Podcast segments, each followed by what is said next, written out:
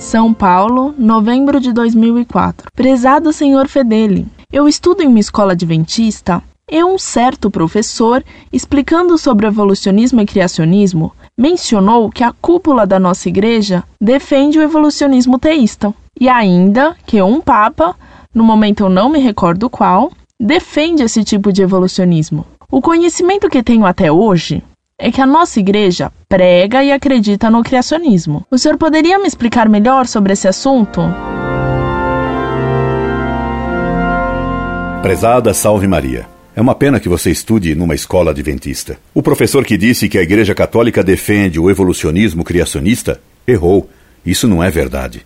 A Igreja condenou expressamente o poligenismo na encíclica Humani Generis, de Pio XII, Nessa encíclica, Pio XII declarou que era permitido aos católicos discutir a hipótese, possibilidade do evolucionismo moderado, mas não aprovou. Depois disso, surgiram muitas outras provas, quer do erro da hipótese evolucionista, mesmo moderada, como também da confessada má-fé de certos cientistas evolucionistas. No site Monfort, publicamos a declaração do professor Lewton, de Harvard, confessando que na teoria evolucionista há contradições e fraudes, mas que não podem deixar que o criacionismo vença, que Deus ponha o pé na história.